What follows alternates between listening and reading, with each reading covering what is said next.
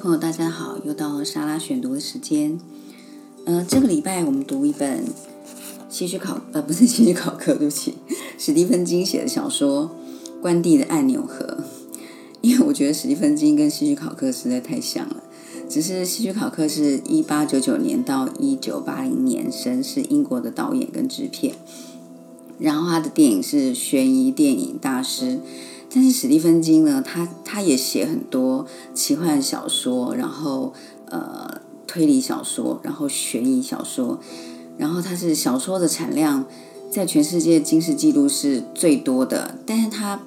小说拍成的电影也非常的多，算是呃金氏纪录里面全球最多文学创作被拍成电影电视作品的作者，像是呃我们小时候看过一九七四年的魔魔女莎莉吗？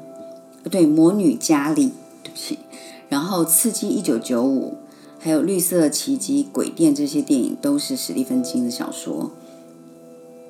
然后像呃安眠医生啊，好，还有那个二零一九年的他，就是呃野兽的那个他，都是史蒂芬金写的著作，然后改编成电影或电视的，所以他实在是呃太厉害了。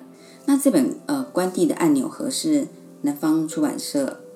呃，南方家园出版社出版的，它的开本很小，大概我们是我们正常小说的从中间破一半这样子，呃，有点像手账本那呃日式手账本的那种开本，然后比就是比文库本再短一点，然后带在包包里面很方便，很方便阅读。然后关帝的按钮盒呢，算是比较可以青少年阅读，然后比较轻松的，呃。算是奇幻小说类，它应该是奇幻小说类。那我看关帝的按钮盒这本小说，我会我会想到它是另外一种《爱丽丝梦游仙境》。好，《爱丽丝梦游仙境》是呃少女爱丽丝跑到树洞里面，然后经历了奇幻世界的呃各种各样的故事，然后她在奇幻世界里面会一下子喝药水变大啊，然后又。又吃了什么东西又缩小啦，好吃糖果又缩小啦，这样子。那关帝的按钮盒呢？呃，看书名就知道，重点是那个按钮盒。那这个按钮盒有六个按钮，然后有两个呃波波动的那种摇杆。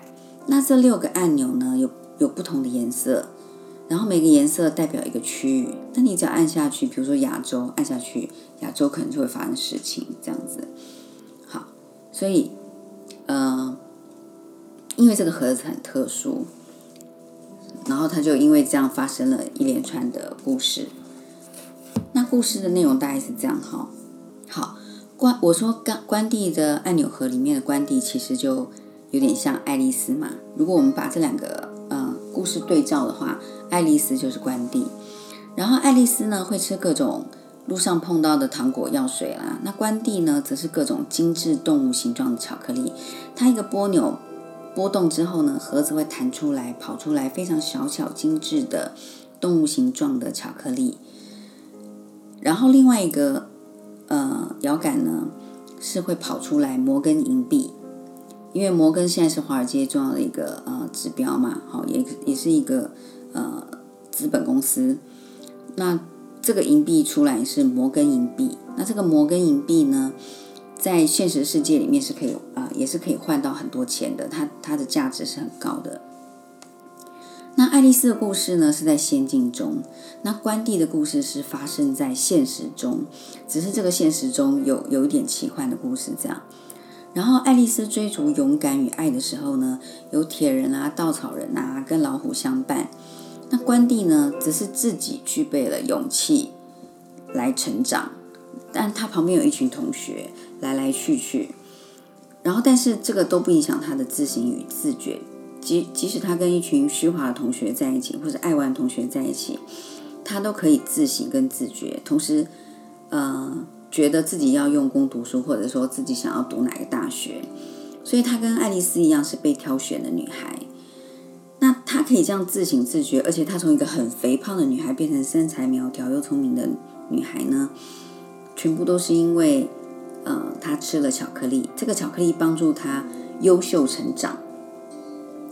好，关帝的按钮盒，我们刚刚说他是从一位神秘头戴黑礼帽的先生手上接过来的，因为神秘的先生告诉他说，这是一个很艰巨的工作，因为很少人能够抗拒利用盒子上的六个按钮进行自己的私欲，就呃，有点像魔戒。魔戒的话，就是得到魔戒的人，或是看到魔戒的人，就会受到他吸引，然后想要掌控全世界，想要呃有 power 这样子。那这个六个按钮的盒子呢，呃，也有可能会拿来作为私欲啊，比如说报仇啦，干嘛的。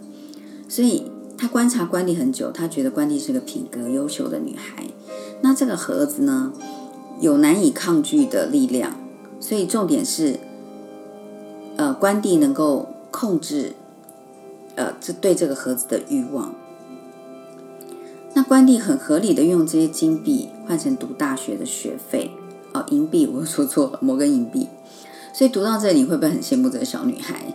因为她因为吃巧克力，人生一帆风顺，然后她又因为有银币可以做她想做的事情，比如说呃买书，或者是。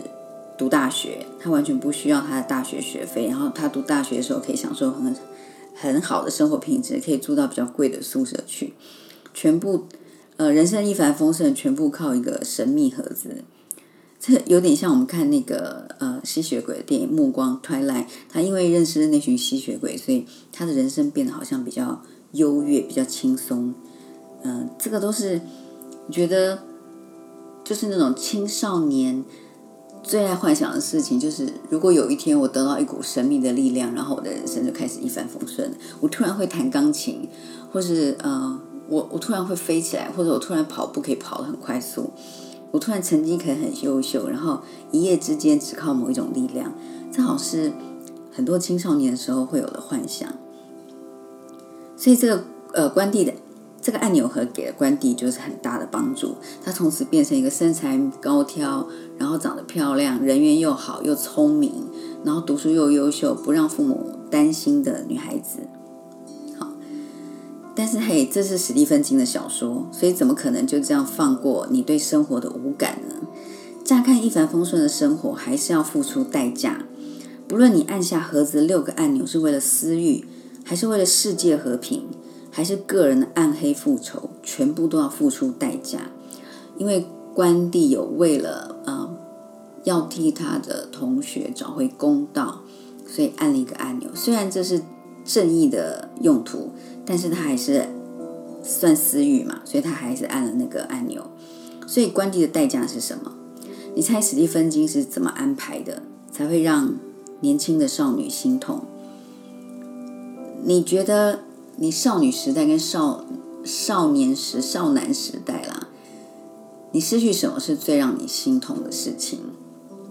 我记得我年轻的时候，我少年的时候，我最怕、最怕害呃失去的，最害怕失去是我的日记本，因为我日记本是我每天每天辛辛苦苦写下来的，有时候是心情故事，有时候是我的心理感想，有时候是呃风景散文之类的，所以我都很怕我的日记本不见。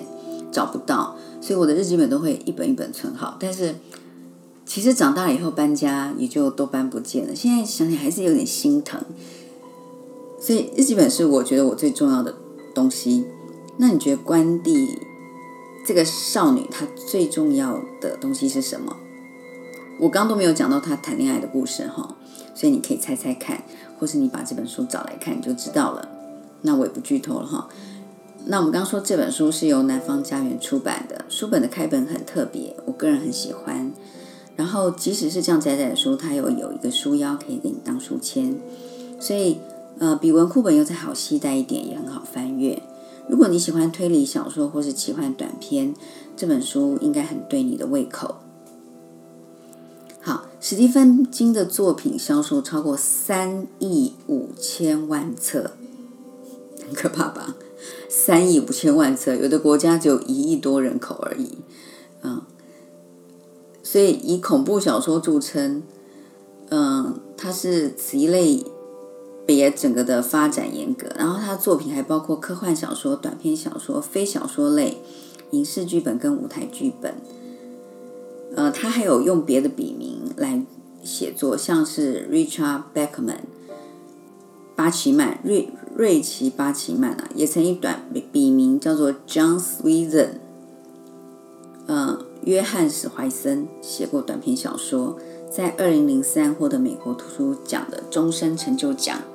那我我买我看这本《关帝的按钮盒》里面呢，他是说这本书是史蒂芬金跟一呃一个杂志编辑叫 Richard Chismar，就是呃两个人一起写呃完成的。他们俩写这本小说的方式是，呃史蒂芬金写一段，然后交给这个呃他的朋友 Richard 这个编辑，然后 Richard 呢。再写一段，然后他觉得前面要修改，他也会呃稍微一起修改，所以两个人就这样一来一往，一来一往，合力完成了这本小说。所以这是一个呃双人合力完成的小说，很特别。嗯，我觉得可以找来看看，希望你会喜欢。那这是我们这个礼拜的莎拉选读的分享，希望你会喜欢。那欢迎你一起继续订阅莎拉选读。然后分享给你喜欢读书的朋友们。如果他们很忙没有时间读书，至少可以线上简单的听完一本书，喜欢的话就可以把它找来看。呃，读书可以让心灵得到舒压。即使一天工作很繁忙，翻翻小说真的可以让心情非常的平静。我觉得它跟呃去按摩啦，或是看场电影，或是去呃做做瑜伽的，或是做强力的运动的那种感觉是一样的，可以。让你的前额叶得到很多种养分，好，这是我的想法啦。然后也欢迎您，呃，拉您的喜欢读书的朋友一起加入我们 Facebook 的社团，一起读闲书。好，那我们今天的分享就到这里，下次再见，拜拜。